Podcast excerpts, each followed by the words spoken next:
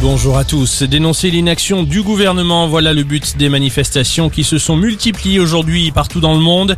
De Sydney à Bruxelles en passant par Paris mais aussi Glasgow, siège de la COP26. Plus de 200 événements ont lieu. Greta Thunberg de son côté a qualifié hier le sommet mondial pour climat d'échec et a appelé à arrêter les belles paroles.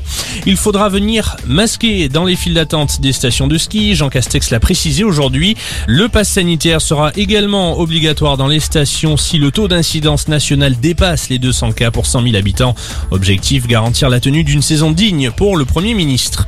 Jean-Luc Lahaye, mis en examen et placé en détention provisoire pour viol sur mineur. Le chanteur est soupçonné d'avoir agressé sexuellement deux adolescentes de plus de 15 ans.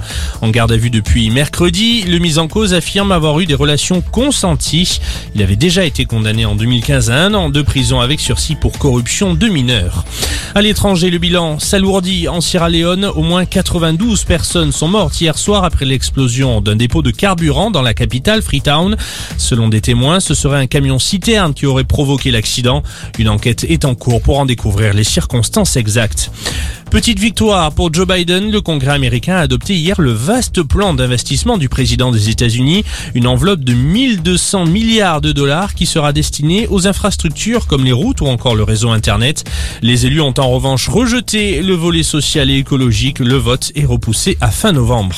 Après les chargeurs, maintenant les écouteurs, les constructeurs de smartphones ne seront plus obligés de fournir des kits main libre en France à chaque téléphone neuf.